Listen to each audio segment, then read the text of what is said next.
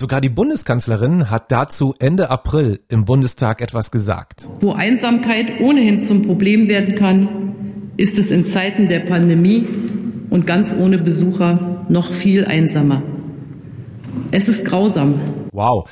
Hat sie da recht? Macht Corona einsam? Naja, wie so viele Forschungsfragen rund um dieses Thema Corona ist halt auch diese jetzt noch nicht wirklich abschließend geklärt. Aber es gibt jetzt mittlerweile erste Studienergebnisse, die teilweise auch echt überraschend sind. Was ich auch sehr überraschend finde, ist, dass Einsamkeit eigentlich sogar eine Parallele zum Virus aufweist, nämlich dass Einsamkeit auch ansteckend sein kann. Corona-Psychologie, ein Podcast von MDR Sputnik mit Psychologin Dr. Annegret Wolf. Das musst du mir erklären. Also, dass man sich mit Corona anstecken kann, das ist mir klar, aber wie stecke ich mich mit Einsamkeit an? Was da halt äh, letztendlich dahinter steckt, ist ein Befund aus der sogenannten Framingham Heart Studie aus den USA. Gibt es Studienergebnisse aus dem Jahr 2009, die haben sich eigentlich mit kardiovaskulären Erkrankungen beschäftigt und Risikofaktoren, aber haben dann eben auch mal geguckt, wie sich Einsamkeit wirklich über soziale Netzwerke letztendlich ausbreiten kann. Und die haben zeigen können, dass innerhalb von zwei Jahren mehr als die Hälfte nahe Angehöriger, also Familie, Freunde von einsamen Personen, selber auch Einsamkeitsgefühle berichtet haben und sogar dann auch noch deren Freunde und Familie und so weiter. Das heißt, über drei Ecken wie ein Schneeball System hat sich Einsamkeit tatsächlich ausgebreitet. Und das liegt eben einfach daran, wenn ich misstrauisch gegenüber einer anderen Person bin, also ich bin einsam und ich ziehe mich zurück und irgendwie ich erlebe auch nicht mehr so richtig positive Beziehungen, mhm. dann wirkt sich das halt natürlich auch auf die andere Person aus. Sie denkt sich auch, na, warum zieht denn der sich zurück? Mhm. Bin ich vielleicht komisch? Mhm. Und dieses Misstrauen wird dann letztendlich weitergegeben in sozialen Beziehungen.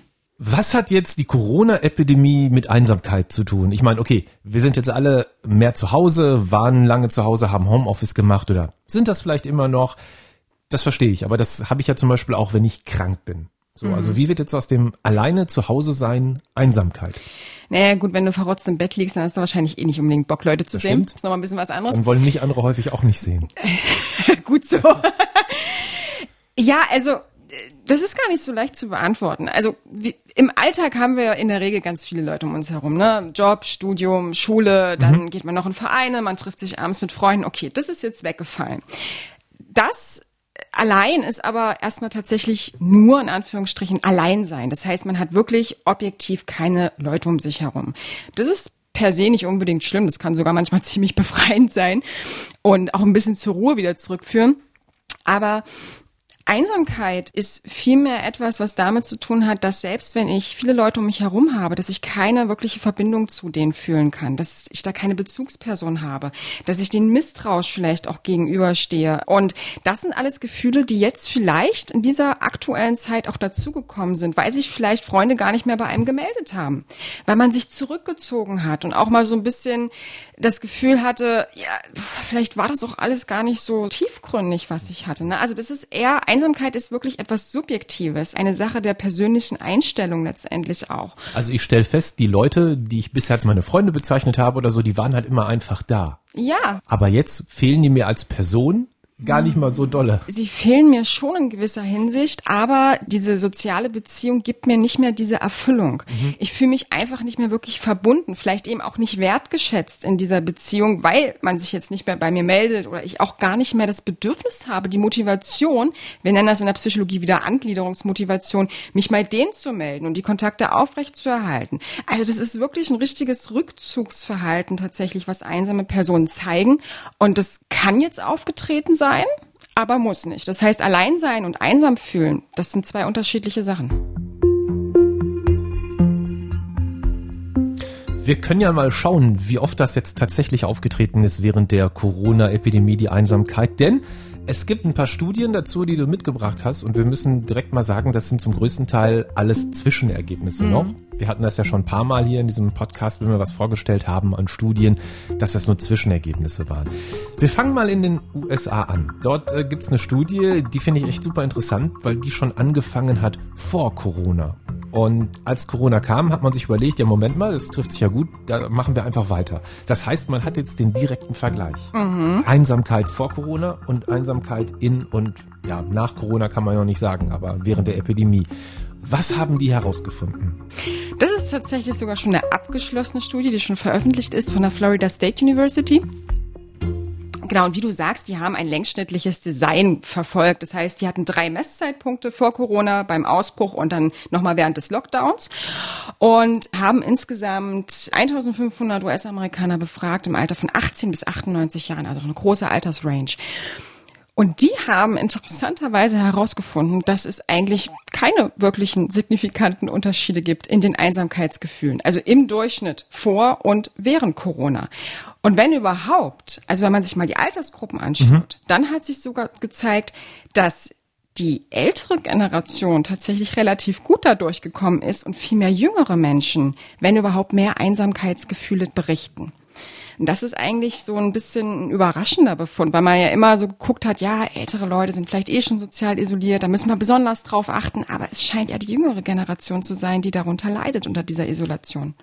Könnte eine der Erklärungen sein, ich meine, ich bin nur Laie, du bist die Psychologin, aber könnte eine dieser Erklärungen sein, dass jüngere Menschen einfach viel mehr Kontakte normalerweise haben und viel mehr machen? Das heißt, die merken den Unterschied ja viel stärker. Die sind ja quasi von 1000 auf null zurückgefahren. Absolut, genau. Das, ich glaube, das ist es tatsächlich. Also gerade Jugendliche, auch Kinder sind, sind betroffen. Die definieren sich häufig sehr stark über Freunde, über Gleichaltrige. Das ist die Familie. So, und die ist jetzt weggebrochen. Und zudem haben sie vielleicht auch noch gar keine Erfahrung gemacht mit dem Alleinsein, wie man damit umgehen kann, was man für Strategien entwickeln kann, um da ein bisschen besser durchzukommen. Und das haben uns unsere Großeltern vielleicht echt voraus. Die haben schon schlimme Sachen mitgemacht, mhm. klar. Und haben auch schon leider vielleicht Menschen in ihrem Leben verloren und haben dann vielleicht aber einen Umgang damit gefunden. Und was man auch sagen muss, das haben wir hier in Deutschland auch erlebt. Es gab am Anfang natürlich auch eine große Welle von Solidarität, dass wir um, uns zurückgezogen haben, um andere zu schützen, vor allem eben auch unsere älteren Mitmenschen. Und ich glaube, dass das war auch so ein bisschen die Interpretation von den Forschungsergebnissen, dass das auch ein bisschen dazu geführt hat, dass wir alle im selben Boot sitzen, dass wir uns um andere kümmern, dass das möglicherweise gar nicht so sehr die Einsamkeitsgefühle forciert hat, dieses gemeinsame Denken. Was ich mir auch vorstellen kann, ich habe das selber bei mir im Umfeld so ein bisschen erlebt. Vor Corona war man eh schon nicht so der, ich sag mal, Kontaktheld jetzt irgendwie. Während Corona hat man dann das wenige, was man hatte, auf Null reduziert und jetzt bleibt das irgendwie so. Hm. Obwohl man jetzt ja eigentlich wieder könnte, bleiben die Kontakte quasi auf Null. Kann man auf diese Art und Weise tatsächlich in so eine dauerhafte Einsamkeit reinrutschen? Und gibt's da schon Studien aus Deutschland zu? Ja, auf jeden Fall. Also äh, ich glaube, was du gerade auch so ein bisschen ansprichst, sind Risikogruppen. Also wir haben ja zu Anfang vor allem medizinische Risikogruppen immer besprochen, verständlicherweise, mhm. und haben aber so diese psychischen Risikogruppen wirklich ein bisschen außen vor gelassen. Und dabei rede ich jetzt eben nicht nur von Leuten, die eh schon leider an psychischen Erkrankungen leiden oder litten, sondern eben auch wirklich Personen, die vielleicht eh schon wenig Kontakte haben, sozial isoliert waren. Und wenn wir uns Studien aus Großbritannien angucken, auch aus Deutschland angucken, dann zeigt sich, dass besonders auch jetzt in dieser aktuellen Zeit Risikogruppen, also im Sinne davon Personen, die eh schon ein erhöhtes Risiko trugen, sich einsam zu fühlen, zum Beispiel Frauen, auch junge Menschen, Singles, Personen eher im städtischen Gebiet, weil da viel Anonymität herrscht. Mhm. Das sind die Gruppen, die auch jetzt in dieser Zeit verstärkt Einsamkeitsgefühle berichten. Und das ist dann eben so ein Teufelskreislauf, in dem sich dann viele befinden und auch gar nicht mehr aktiv selber rauskommen können. In diesem Zusammenhang hast du mir eben von einer ganz interessanten Studie von der Bundeswehr berichtet. Die ja. haben mal geguckt, ähm, was tun wir eigentlich gegen Einsamkeit? Ja, genau. Auch eine aktuell laufende Studie von der Bundeswehr München, auch in Kooperation dort mit der Universität. Die haben herausgefunden, dass Einsamkeitsgefühle kompensiert werden, letztendlich vor allem mit Essen. Das Frustessen. Das ist tatsächlich das Frustessen. Ne? Also, dass man diese körperliche Nähe, die einem jetzt auch fehlt, die, also die sehr positiv ist für unseren Körper normalerweise. Mhm. Da werden viele Hormone und Neurotransmitter ausgeschüttet, die uns sehr gut fühlen lassen. Das wird jetzt kompensiert mit Essen, bringt ja auch gute Laune, sehr häufig, wenn es nicht zu viel ist, aber auch eben durch sportliche Aktivität oder Musik. Ne? Also man versucht gerade jetzt sozusagen seinen Körper ein bisschen in diese Stimmung zu bringen, wie er wäre, wenn man andere berühren dürfte da kann ja jetzt ja jeder mal in seinen Kühlschrank oder auf den Teller gucken, ob er da möglicherweise auch von betroffen ist. Ich meine, wir reden jetzt so locker gerade darüber, ne? So ein bisschen so habe ich gerade persönlich den Eindruck, wir reden darüber wie über so eine seltene Krankheit, die zwar schlimm ist, aber quasi keine hat. also nicht so gefährlich für einen selber ist. Die Wahrheit ist aber, Einsamkeit ist tatsächlich weit verbreitet. Jeder zehnte Deutsche sagt ungefähr, ich fühle mich einsam. Du als Psychologin, was glaubst du? Glaubst du, dass Corona das Problem ins etwas mehr in die Öffentlichkeit geschoben hat? Wir reden ja zum Beispiel jetzt auch darüber. Mhm. Gut so, ja. Also ich hoffe wirklich so sehr, dass diese aktuelle Zeit jetzt bei vielen Menschen ein Bewusstsein schafft, dass Einsamkeit etwas ist, was wirklich jeden betreffen kann. Egal in welcher Altersgruppe, egal in welcher sozialen Schicht, egal welches Geschlecht. Mhm. Und ich glaube, das erleben jetzt auch gerade viele, dass man ja, sich jetzt, wenn man ein bisschen weniger Kontakte hatte, tatsächlich eben auch wirklich einsam fühlen kann und das auch als Warnsignal wahrnimmt. Und das zeigen auch verschiedene Zwischenergebnisse jetzt aus Deutschland, beispielsweise vom Deutschen Institut für Wirtschaftsforschung. Die haben sich mal so längsschnittliche Daten angeguckt, die schon seit 84 gesammelt werden. Und die haben zeigen können, dass im Gegensatz zu den USA in Deutschland ein eindeutiger Anstieg an Einsamkeit verzeichnet wird. Und das zeigt einfach, wir sitzen alle gerade im selben Boot. Wir machen alle gerade die Erfahrung. Und ich glaube, dass es wichtig ist, dass jetzt ein Bewusstsein dafür besteht, dass es eine wirkliche Erkrankung sein kann, fast eine Volkskrankheit, die besprochen werden muss, die angegangen werden muss und für die wir einfach ein Bewusstsein schaffen müssen, eine Sensibilität, genauso wie wir es bei psychischen Erkrankungen hatten. Also das heißt, dass da ein Stigma auch einfach weggeht. Ich wollte gerade sagen, über Depressionen zum Beispiel ist ja auch lange Zeit nicht gesprochen worden, mhm. so richtig. Das hat sich ja langsam geändert und mit der Einsamkeit könnte das jetzt auch passieren. Ich, genau, das, das hoffe ich wirklich, weil gerade für junge Menschen, wir haben ja gerade gesagt, junge Menschen sind besonders auch gerade in der aktuellen Zeit von Einsamkeit betroffen. Was verrückt ist, das hätte ich nie gedacht.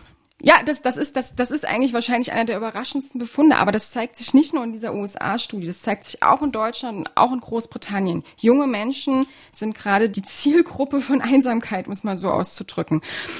Gerade die betrifft auch so ein bisschen dieses Stigma, weil besonders in unserer westlichen Gesellschaft ist es sehr wichtig, Freunde zu haben, viele soziale Kontakte, also das ist fast wie so ein Statussymbol. Und häufig hört man ja diesen Spruch, wenn jemand dann doch mal ein bisschen allein lebt, was hat denn der falsch gemacht? Mhm. Ja, und gerade bei Jugendlichen, die sich eben sehr stark auch über Freunde definieren, wird das fast abverlangt. Also es wird sonst als komisch angesehen. Und das ist ein Stigma, was wir uns bewusst machen müssen und was wir versuchen sollten, durch Öffentlichkeitskampagnen beispielsweise, durch mehr Reden über die Thematik aufzulösen und eben klarzumachen, es kann jeden betreffen. Wenn du sagst, Einsamkeit ist quasi eine Krankheit, mhm. ähm, welche Folgen hat das denn? Was passiert psychologisch gesehen, wenn wir einsam sind? Es gibt hier mehrere Studien, das ist schon relativ gut erforscht, auch verschiedene Meta-Analysen. Meta-Analysen müssen wir ganz kurz erklären. Mhm. Bei Meta-Analysen wird keine eigene Forschung mhm. gemacht, sondern man nimmt ganz viele Studien und probiert da Gemeinsamkeiten zu finden, die zusammenzupacken und daraus quasi so eine Art Zusammenfassung zu machen. Genau. Das ist so ein bisschen die Idee, dass man die Ergebnisse nochmal reanalysiert und einfach guckt, wo wirklich ähm, Effekte auftreten. Mhm. Wie gesagt, es, es gibt hier verschiedene Meta-Analysen aus 2010, 2013, 2015 von der Brigham Young University. Die haben sich das genauer angeschaut und haben herausfinden können, dass besonders chronische Einsamkeit, also nicht nur so eine Momentaufnahme, sondern wenn das wirklich über Monate, Jahre hinweg geht, genauso schädlich sein kann wie 15 Zigaretten am Tag zu rauchen. Es ist doppelt so schädlich wie Übergewicht. Das Risiko für Demenz, Depression, kardiovaskuläre Erkrankungen, Schlaganfälle, sogar Krebs wird maßgeblich erhöht, teilweise um bis zu 30 Prozent. Und um das mal auf den Punkt zu bringen, Personen, die sich einsam fühlen, haben ein um bis zu 30 Prozent erhöhtes Risiko, früher zu sterben als Gleichaltrige im Durchschnitt.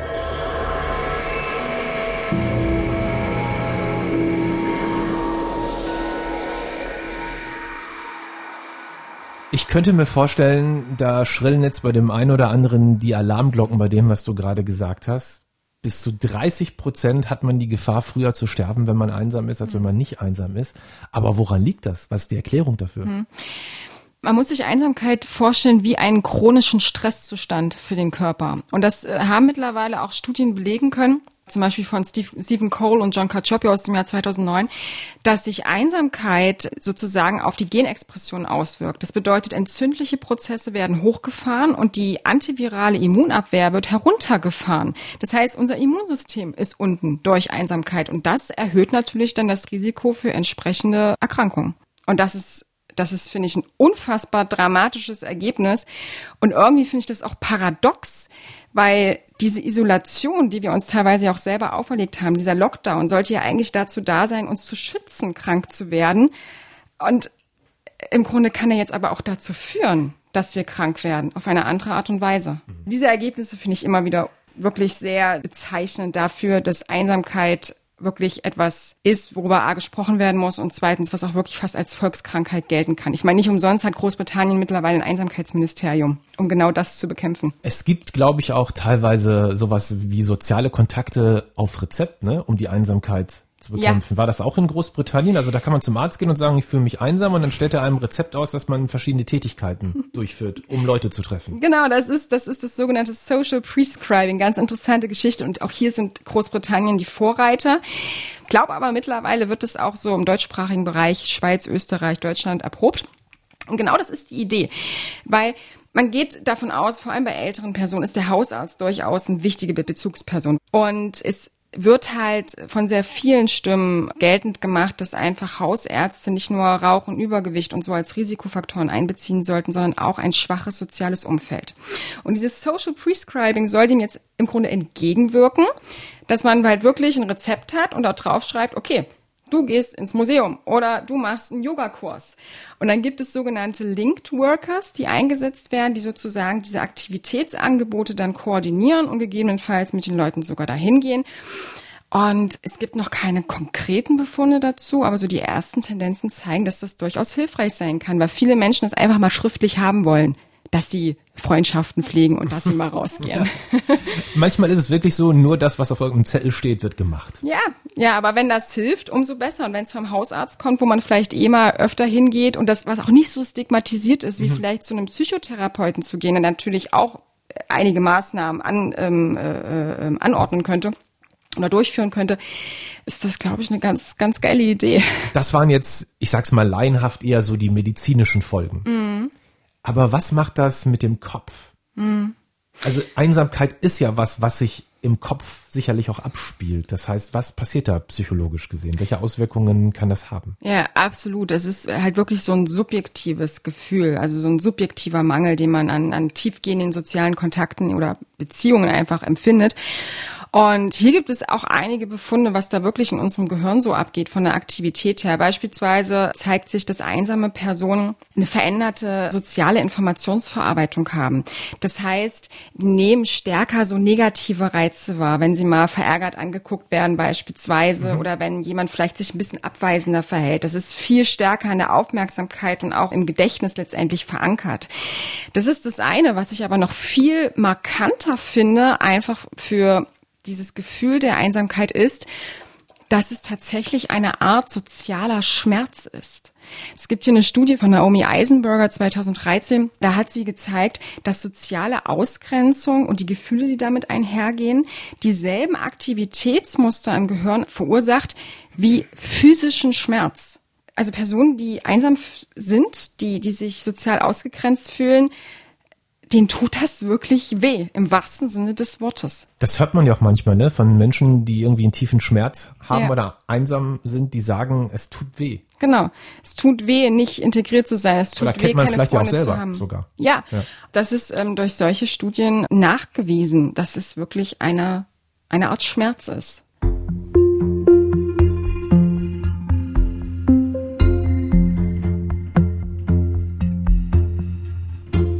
Du hast gerade schon erzählt, es gibt soziale Kontakte auf Rezept. Das hört sich ungewöhnlich an, aber ich sag mal, wegen Corona ist vieles gerade ungewöhnlich. Deswegen wäre das auch schon dein Tipp, wenn man jetzt selber gerade feststellt, ja, ich höre den beiden da jetzt so gerade zu und mhm. merke selber, wie die Decke tatsächlich in den letzten Wochen bei mir immer näher gekommen ist.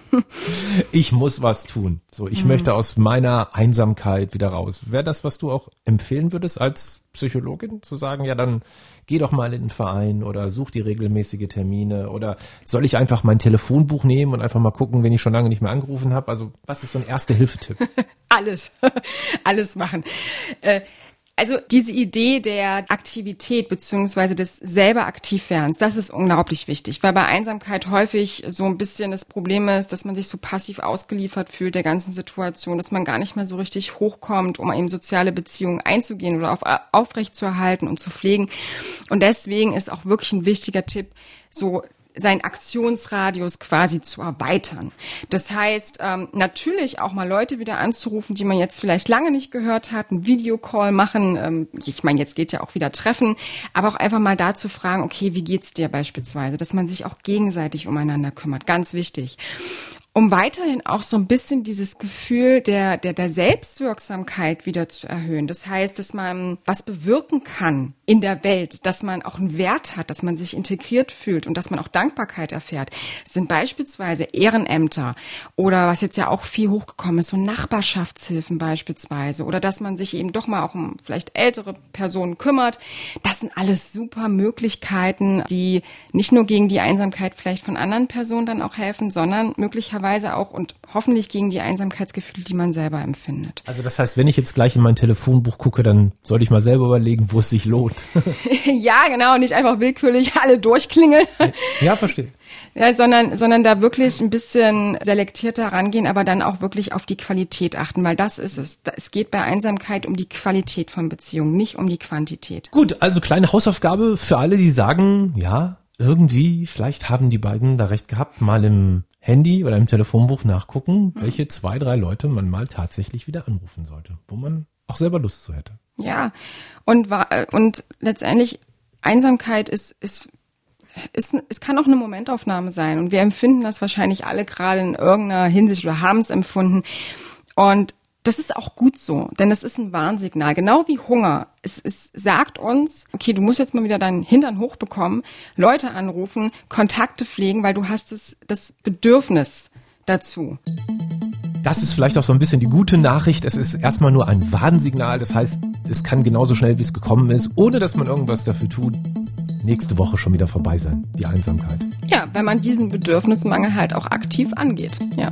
Dankeschön, Dr. Wolf. Gerne.